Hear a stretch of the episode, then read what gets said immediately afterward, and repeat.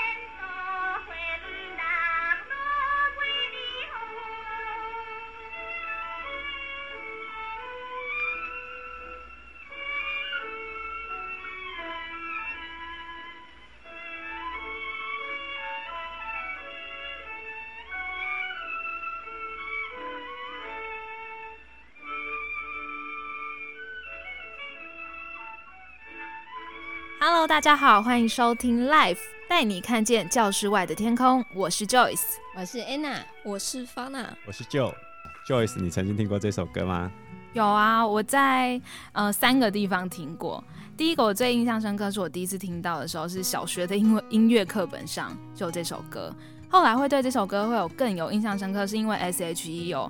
就是借由这一小，呃，借由这首歌的一小部分，然后串进去当成流行歌曲，叫做《我爱雨夜花》，就是 S.H.E 的歌。然后第三个让我就是印象有听到，就是在那个电影《返校》里面。其实他在电动游戏里面也有这一个桥段，是刚好是吓人的地方。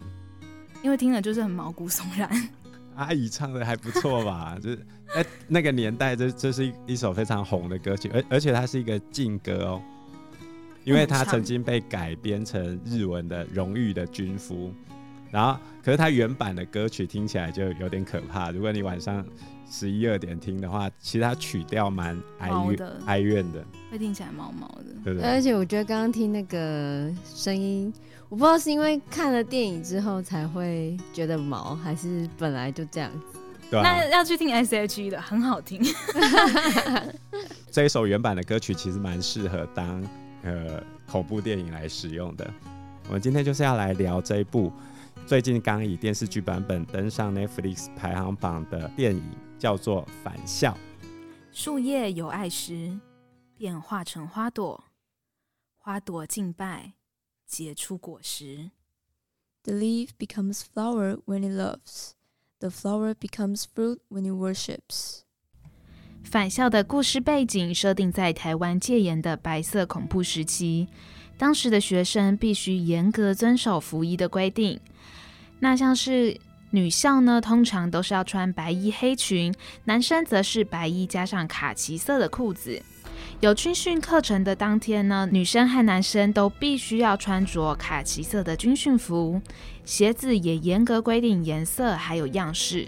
剥去了虚幻的名校光环，这些学校的校服不止穿起来很不舒服，更不用说根本没有各校的特色，样式还有颜色都毫无美感，更不用说还有发禁。在一九五零年到七零年代，中学的女学生发型都一致，大概都需要用旁分的方式，用黑色发夹固定在其中一侧，长度呢则需要剪到露出耳垂两公分。留长或是烫，还有染这种发型花样呢，在当时可以说是离经叛道，就只有清汤挂面型才可以在学校出现。而男学生的头发则是和日治时期的中学生相似，都是几乎快要光头的三分头。一九四九年国民政府迁台之后，就立即发布了戒严令。开启了台湾长达三十八年又五十六天的白色恐怖时期，而这个故事就发生在民国五十一年。每天在上学的路上，伴随着同学们的旋律，就是广播器中那个仿佛要催命般的死气沉沉的宣传声。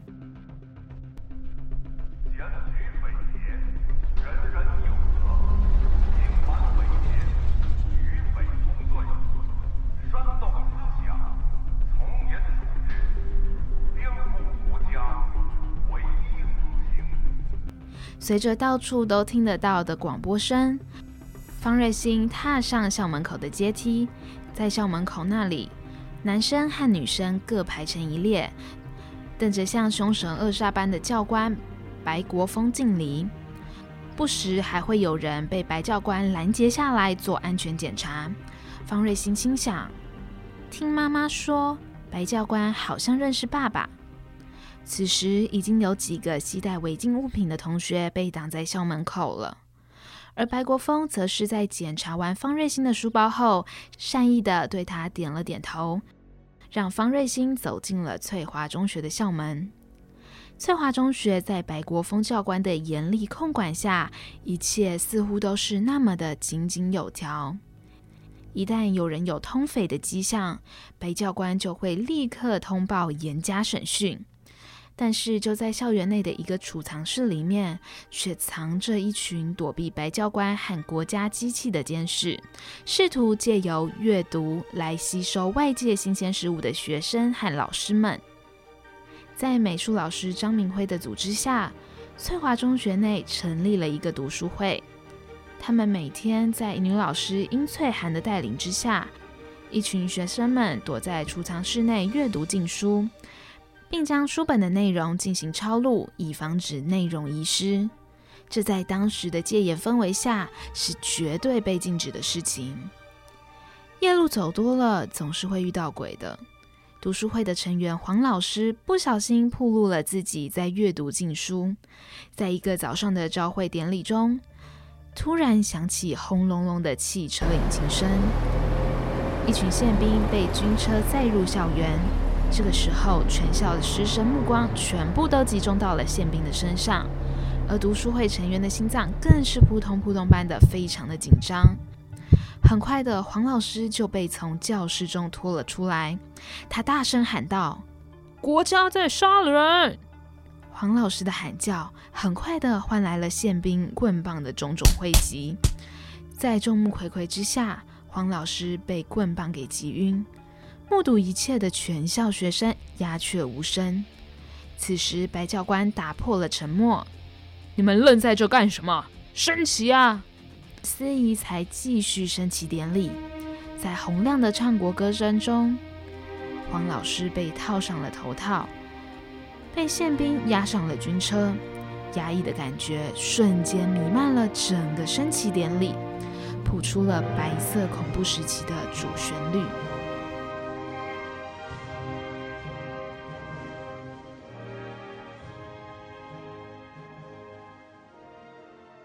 张明辉和殷翠华商量过后，在储藏室召集学生，决定要暂时停止读书会的运作。但是，其中一名成员魏仲廷立刻反驳道：“难道就没有别的办法了吗？一定要停止读书会？”接着，他提出可以轮流用拿作业给老师为理由，趁机把禁书夹带进来。然后回到储藏室，继续进行抄录和读书会的工作。见到孩子们这么认真的想办法要维持这个读书会，最后两位老师勉为其难地同意读书会的持续运作。就在众人决定要开始实施新的书籍运送方式后，魏仲廷拿着殷翠涵老师交给他的新书，正准备往储藏室移动时，紧张兮兮的他。在转角撞到了一个同学，顿时手中的书籍和课本都散了一地。他撞到的人正是他正在暗恋中的美丽高三学姐方瑞欣。方瑞欣眼看自己撞到了学弟，也弯下腰来帮忙捡拾地上的东西。此时，一本笔记本吸引了他的目光，里面的内容正是读书会中魏仲廷等人所抄写的禁书。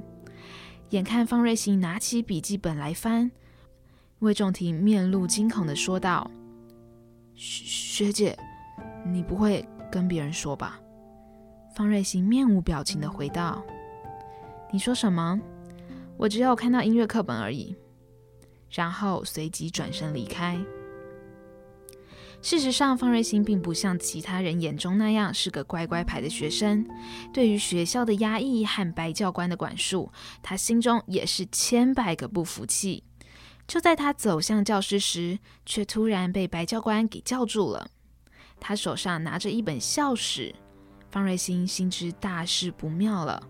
原来他拿笔在校史上的照片上涂鸦，被教官给发现了。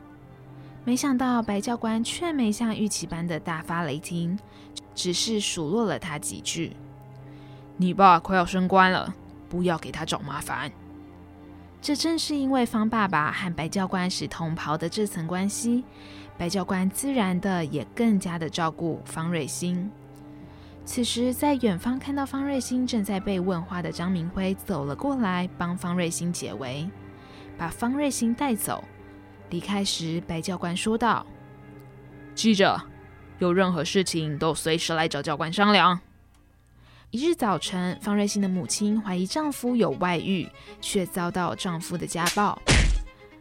情绪失控的方妈妈不断的念佛，并向菩萨许下希望丈夫赶紧消失的愿望。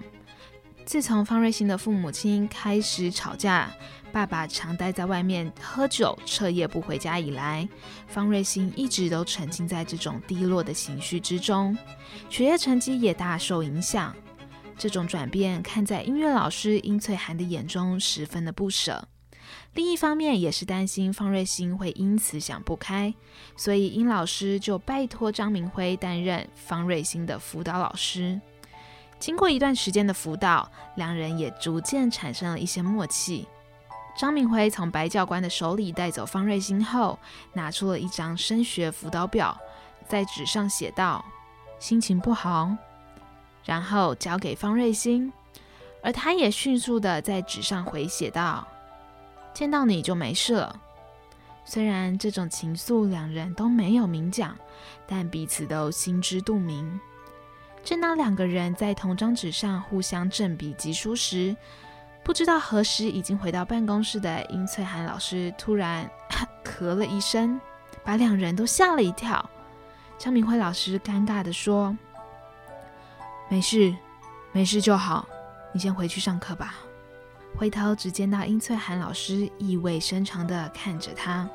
夜里，张明辉把方瑞欣约了出来，在庙门前面教他画画。在方瑞欣画画的同时，张明辉拿起了铅笔，在画册上画了起来。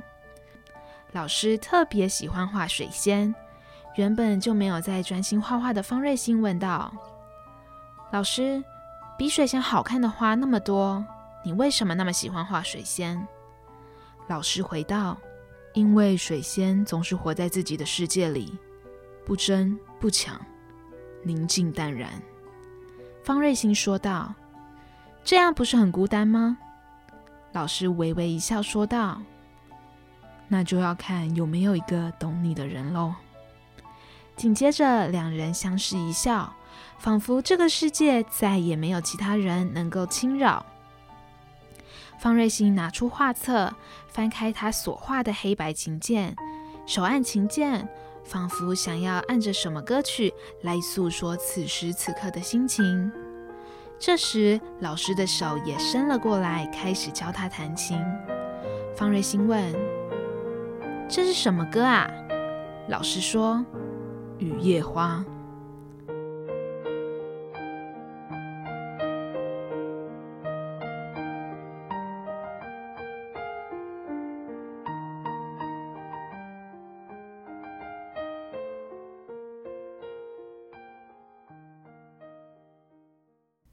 方瑞欣回到家后，他看到家中突然多了好几名宪兵要来抓捕父亲。父亲不知道什么原因要被带走了。只见平常严肃的父亲换上了军装，一言不发地在宪兵面前喝下了最后一杯酒。宪兵说道：“学长，我们该走了。”被带上车的父亲对着车外茫然失措的方芮欣嘱咐道。他们不知道自己在做什么，叫你妈一定要联络白国锋，记着要联络白国锋。说完这句话后，无视于方瑞欣的泪水，宪兵帮父亲戴上头套后关上车门，车子缓缓开离了，消失在漫漫的黑夜之中。走进家中，正在疑惑妈妈为何没有出来帮忙的方瑞欣，只看到妈妈拿着香站在神明桌前面，对着神明念念有词。耳闻方瑞欣走进家中，妈妈将头转了过来，在忽明忽暗的摇曳灯光中，露出诡异的笑容，说道：“哼，要是他不在就好了。要是他不在就好了。”遭遇巨大变故的方瑞欣哪里受得了母亲突如其来的转变？让他想都不敢想的事情，终于还是发生了。妈妈竟然就是举报人，就像因为读书会而被抓走的黄老师一样。爸爸这一去，能不能回来都不知道了。想到这个，方瑞欣痛哭失声。无视于屋外的滂沱大雨，冲了出去。他的世界一夕崩塌。无助的他冒着大雨前往张明辉的家中哭诉。张明辉一如往常的迅速的了解到底发生了什么。老师的温柔与理解总是在他最脆弱的时刻支撑着他。张明辉让方瑞欣换上干净的衣服后，拿出了一枚白鹿玉佩送给方瑞欣，然后说道：“希望这个白鹿玉佩可以代替我守护着你。”然后老师亲手把玉佩戴到了瑞星的脖子上。屋外的滂沱大雨以及现实世界的寒冷，仿佛在这个玉佩的影响之下，转为阵阵的暖意。张明辉说道：“只要我们还活着，就有很多事情是可以期待的，并相约之后一起去看电影。此时外在的一切风雨早已不重要，因为方瑞欣的世界中有了张老师。”张老师也是他心中唯一的支柱与期待。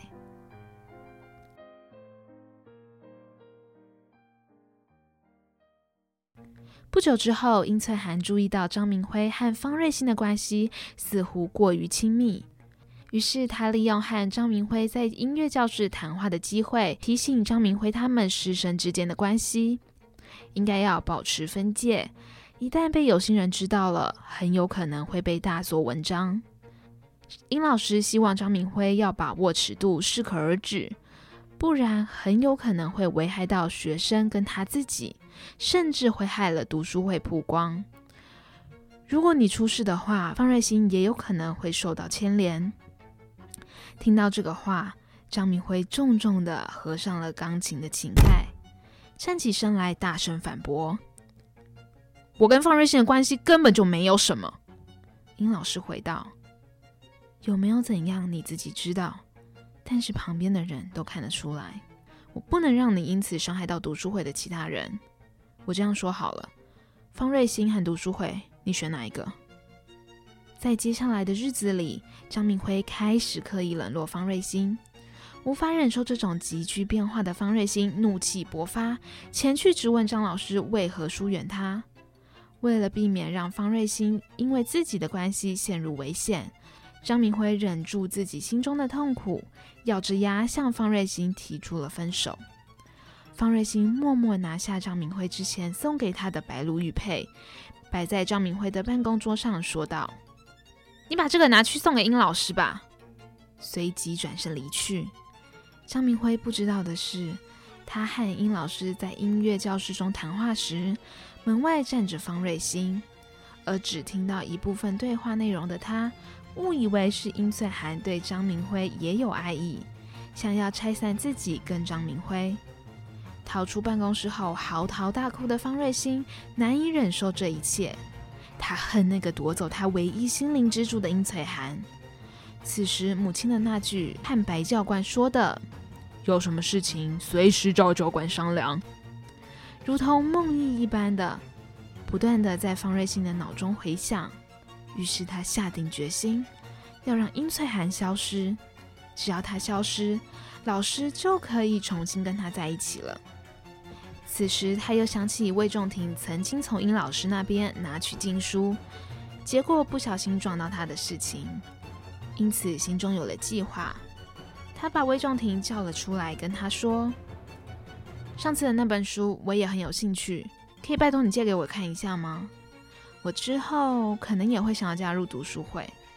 原本就对方瑞欣十分具有好感的魏仲廷，心中的防线立刻崩溃。于是魏仲廷就和其他人调换运输任务的时间，成功的把书交给了方瑞欣。但魏仲廷却不知道，方瑞欣一转身后，立刻把书交给了白教官，然后天真的跟白教官说：“可不可以只抓走殷老师就好？”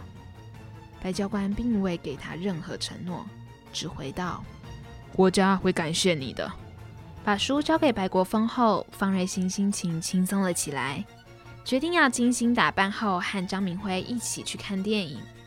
走进电影院后，发现整间电影院只坐了张老师一人。他轻快地走到张明辉旁边的座位，和他一起看电影。没想到，电影看到一半，张明辉突然消失了。电影的画面突然转为读书会被查获时的场景，画面上警备总部派遣宪兵到校逮捕了张明辉和所有读书会的成员。殷老师因为提早得知消息而及时离开，但是其他人就没有这么幸运了。电影荧幕上，读书会成员一个个被戴上头套带离了学校，紧接着就是大家被刑求、拷打的画面。连同借储藏库钥匙给读书会的工友，也被一颗颗拔掉牙齿后虐杀。这个时候，脑中一片混乱的方芮欣发现自己正站在礼堂上接受成功检举匪谍的褒扬，同学们都在讲台下替他鼓掌。在同学与所爱之人惨死的煎熬下，羞愧难忍的方芮欣看到眼前垂下的绳索，在礼堂舞台上自缢。用生命向无辜枉死的这些人谢罪，成为一缕冤魂，在校园中游荡，在无尽的悔恨中不断的轮回。被判处死刑的张明辉在临刑前仍坚信他们总有一天会得到自由。被刑囚凌虐满身是伤的张明辉，对着在同一个牢房的魏仲廷说道：“自由的一天一定会来到。”但在这里所发生的一切，需要有人记得，并且告诉后人。接着，他在魏忠廷的耳边低语：“活下去，我要拜托你一件事情。等到自由的那天来临后，帮我一个忙。”接着，门外预备要行刑的宪兵催促：“张明辉，时间到了。”便进来拉了他出去。张明辉在临行前嘱咐道：“你一定要活下去，记住这一切多得来不易，自由一定会来临的。”最后，张明辉被依叛乱罪枪决，而张老师最后的话语成为了魏仲廷生命中的一道光。他决定招供以求自保，最终逃过一死。二十五年后。因为解严与特赦，魏仲廷终于得以出狱。出狱后的他，最终克服了自己数十年来的阴影，前往张明辉的坟墓祭拜后，决心返校。此时，翠华中学已经废校，即将面临拆除的命运。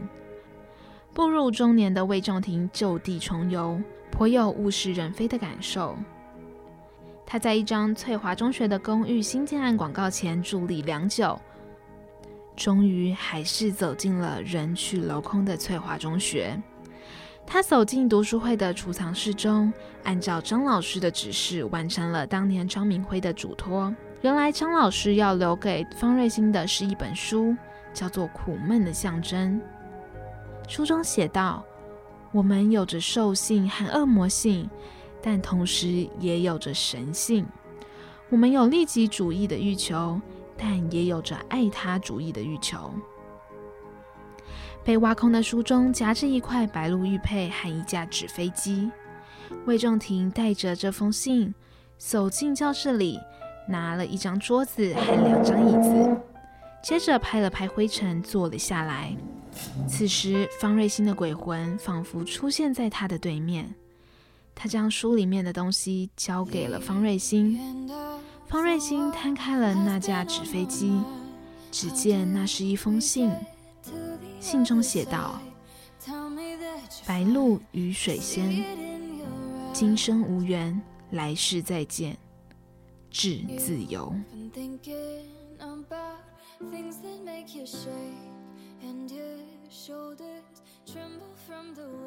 埋在地下的树根，使树枝产生果实，却并不要求什么报酬。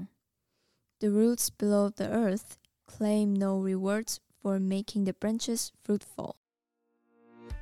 巴娜，你有看过返校吗？没有哎，可是它真的很红，那所以它到底好看吗？很好看啊，而且蛮可怕的哦。还好吧，那我也觉得还好，我觉得还好。他其实很可怕哎，他其实是个爱情。我看僵尸道长都会吓到了。那你也太夸张了，那谁会看僵尸道长吓到？反正就很可怕。太老派了，这个年轻人已经没有看过了。你透露出你的年。如果你是经历过那个时代的人，你就知道。这个电影看起来多可怕，因为它的时代背景就是白色恐怖啊。那什么是白色恐怖？白色恐怖这个名词其实不是我们台湾自己独创的，是在一七八九年法国大革命时期出现的一个名词。也太久了吧？对，我一直以为是台湾出现。我也以为上历史课的时候，对不对？听到。那因为法国大革命时期总共发生过两次恐怖统治，这个恐怖统治第一次是在罗伯斯比时期，叫做恐怖统治，可是他是改革派。那后来罗伯斯比被推翻之后，保皇党就是比较保守派的上来，他们就要报仇嘛。罗伯斯比在恐怖统治时期的时候，曾经干掉一大批这些保守派的人。我印象中，他好像是把那些人都送上断头台，然后就会咔嚓咔嚓咔嚓把头都砍掉，连路易十六都被他砍掉。哦。所以保皇派的人、保守派的人重新回来执政之后，他们当然就是要报仇嘛。冤冤相报何时了？何必这样子？对，可啊，刚好他们那些保皇派、保守派的的旗子啊，跟帽子的颜色都是白色的，所以他们就说这叫做白色恐怖。哦。那第二次就是在路易拿破仑，就是发动英法联军的那一个拿路易拿破仑，他被推翻之后，保皇党又回来了，然后他们又发动了一次白色恐怖。路易拿破仑。对。原来是他发动英法联军的。呃，是是路易拿破仑发动。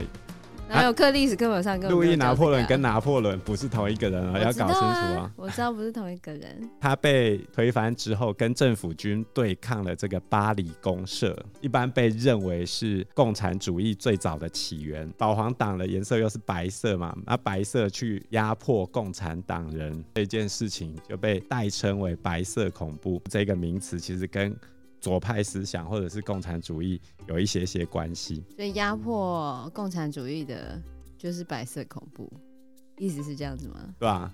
所以毛泽东也曾经用白色恐怖来打击其他人，就说你们这些人都是白色恐怖啊来压迫我啊。比如说他很讨厌谁嘞？刘少奇啊，邓小平啊，因为他们是比较偏向资本主义、改革开放派的，所以邓小平跟刘少奇后来都有被。毛泽东批斗嘛，尤其是刘少奇被斗倒，然后邓小平也失势了蛮长一段时间。可是他这样也被斗倒啦，那斗倒了之后，那到底是谁在白色恐怖谁啊？所以这个名词很多时期很多人都拿来。用来攻击自己的政敌，被压迫的人就说压迫的人在进行白色恐怖就对了，对对，对，所以现在也是这个样子。就像台湾开始使用这一个白色恐怖，最早的时候其实不是在国民党政府时期，不是吗？是在日治时期的时候，日治时期就有白色恐怖了，对吧？日治时期的第二个阶段就是内地延长主义开始，台湾开始一些民主化运动嘛。啊，比如说蒋渭水啊、李献堂啊，当时候这些异议分子常常会把日本总督府对他们的迫害、高压统治称呼叫做“白色恐怖”。他们的确也有一些人是具有左派思想的，比如说蒋渭水，后来就是因为参加左派的农工组合运动，然后最后被日本强迫解散他的台湾民众党。反校他们的主事者都跟共产党有关，所以这就变成一个非常。吊诡的事情，我们现在的社会，很多台湾人民对于中国共产党是没有太好的印象的。嗯，可是当时候的台湾人为什么会选择去支持共产主义？因为国民党在那个时候。可能做的事情更坏吧，因为在那个时期刚好接到二二八，哦对啊，然后又刚好国民政府播迁来台之后，对于台湾人的打压都还没过去。国民党的对立面是什么？敌人的敌人就是朋友嘛。那国民党的对立面是谁呢？哦、就是共产党。党所以当时候导致很多台湾人会去同情共产党，甚至倒向共产党，加入共产党。跟现在差别真大。哎、欸，那我最近有看到那个返校电视剧，返校电影有什么差呢？它是公式拍的一个剧集啦，它的主角就不是方瑞欣，主角是现代的，就换到。比较后面的年代，比较靠近，就是民国八十几年。它的主角不叫做方瑞欣，叫改叫做刘云香。那刘云香是一个民国八十几年的人嘛，几年的这个时代。他的时间轴来到一九九九年的翠华中学。那他主要讨论的内容就是已经来到这个时代，那我们真的自由了吗？那你觉得呢？我觉得还蛮自由的吧，至少想说什么就都可以说啊。不是最近那个政府有因为、oh. 关电视台吗？自由到底有没有界限？这又是另外一个问题了嘛，对不对？言论自由可以到什么程度？比如说郑南荣曾经说，我们要求的是百分之百的言论自由。可是当这个言论自由伤害到别人的时候，你觉得 OK 还是不 OK 呢？当然不行啊，我觉得。或者是你今天有没有造假的言论自由？哦，这就太哲学了。觉得吗？不会啊，比如说你今天报那个什么天空的云大鹏展翅啊，有代表有伟人，你这样不行，你这样不行，你有点，我没有说是谁好吗？有，你觉得以新闻系的专业，你觉得这样 OK 吗？很难，或者是你今天报一个新闻，翘小子比较省力，穿袜子可以养生，虽然这有有些是真的啦，可是。有那么重要，需要到占用这么重要的媒体时间吗？我觉得这已经是传播了不太重要的事情，甚至对啊不准确。在新闻系上面来讲，就是像我们新闻系的学生就会觉得说，有些记者是为了报而报，但是都没有去查证。虽然新闻记者是有他可以发表文呃新闻内容的自由，但是。内容的那个审核度才会有那个守门人、新闻守门人的那种设立，所以有时候讲那个自由的那个宽广度，就是其实好像还是有限的，对吧、啊？所以，嗯，其实要讲到不自由这件事情啊，以学生来说是感受最深刻的。对啊，方南，你有觉得很不自由吗？其实不会啊，因为我读公立高中。我有什么不自由？那你今天为什么一定要八点就到校？比如说八点是迟到时间，你为什么一定要八点到校？为什么你一定要穿制服到校？为什么你一定要按照学校的作息来做？为什么你一定要有打扫工作？这个对我来说我都觉得还好，因为这就是从小，因为你习惯了。对啊，已经习惯。可是不自由啊！你如果以欧美教育来说，它就是不自由的。但我们从小不是生长在那种环境啊，我们真的已经习惯了。所以你，如果你今天被威权统治，你也习惯了。那就 OK 了吗？但是我觉得它是一个在一个合理的范围呢，因为如果我是这个，假如我是这个学校的学生，我就是必须要去，嗯、呃，去遵守它的规定，这样子，我就觉得不会到是太打压的。什么叫做合理？我不会不舒服我觉。我觉得我不让我染发就不合理，这样合不合理？那你的意思是，你觉得学校的规定都是不合理的？那你也可以不要。你为什么要阻止我染发呢？你为什么一定要阻止？对，我刚刚要讲这个，学校是自己选择的。嗯，不是啊，现在义务教育是国家逼我来的啊。但是每天学校不一样的规定。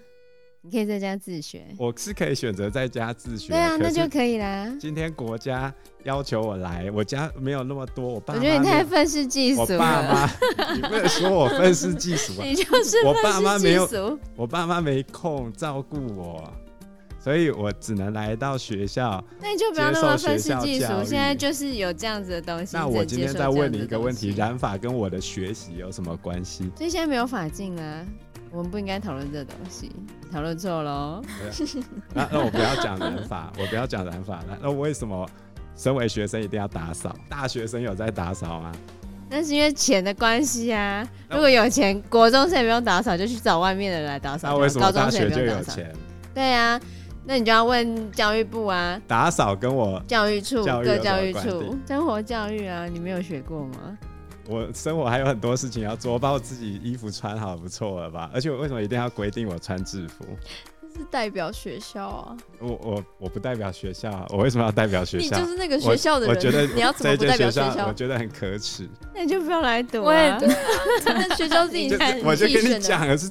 政府逼我的，我没有你自己要考上这些学校的我没有想要啊、每个县市都有不用穿制服的学校吧？对啊，你可以做你的选择，对这是你选择的自由。那你告诉我哪一间国中？呃，国中有了，很少啊，很少。凭什么大家习惯就认为它是合理的？那如果觉得不合理的话，就要用合法正常的方式来去让它改变，那而不是在那边叫正常的嚣。方式是什么？抗合法议吗？嗯、请愿啊，你可以可以请愿啊，合理合法的方式你可以请愿嘛，既然然后它是不连署啊它，既然是一件不合理的事情，我为什么要花那么大力气才能够达到目标？但是只某个因为大家都习惯了哦，但是觉得不合理的人应该是少少数的。因为你们习惯啦。所以要等到你，我觉得那就是要等到你说服所有那些习惯的人跟你一样产生这样子的意为什么其。他人都不用被说服，你们就接受国家告诉你怎样你就怎样？因为我觉得这是合理的。这这就要回到我们讲的另外一个事情，就是人会有服从权威的倾向。根据心理学家的研究证明出来的哦，就是之前老高有谈过一集，就是让人斯坦福的大学生他们去按那个电流测谎机吗？不是不是不是不是测谎机，他会先找受试者来，就会跟受试者讲说你是老师的角色，然后另外一个受试者 B 他是担任学生的角色，然后你们两个会隔在两个房间里面。受试者 B 是学生嘛，你要教他念一串英文单字。他的他的实验方式很简单，就是我讲一个，比如说我讲 banana，你讲 monkey，类似这个样子，然后我一句一句的教你。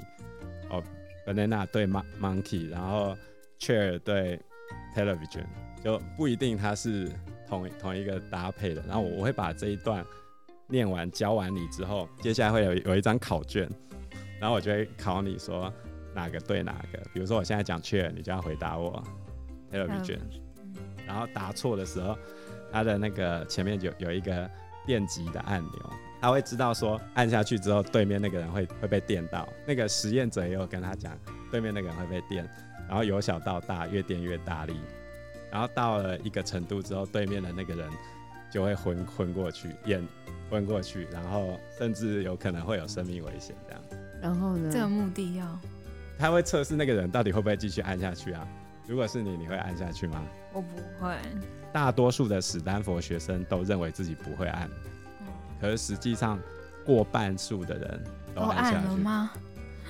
也太残忍了。他旁边实验人员，他只在旁边做监视，然后对面那个学生其实是演员，他会惨叫。哦，所以你会觉得他是演的，他实际上没有。他迫于那个监视者的压力。对，就是他不知道对面那个是演员，嗯，但是他会听到他的惨叫声，你会以为自己按下去，他是真的被电到了。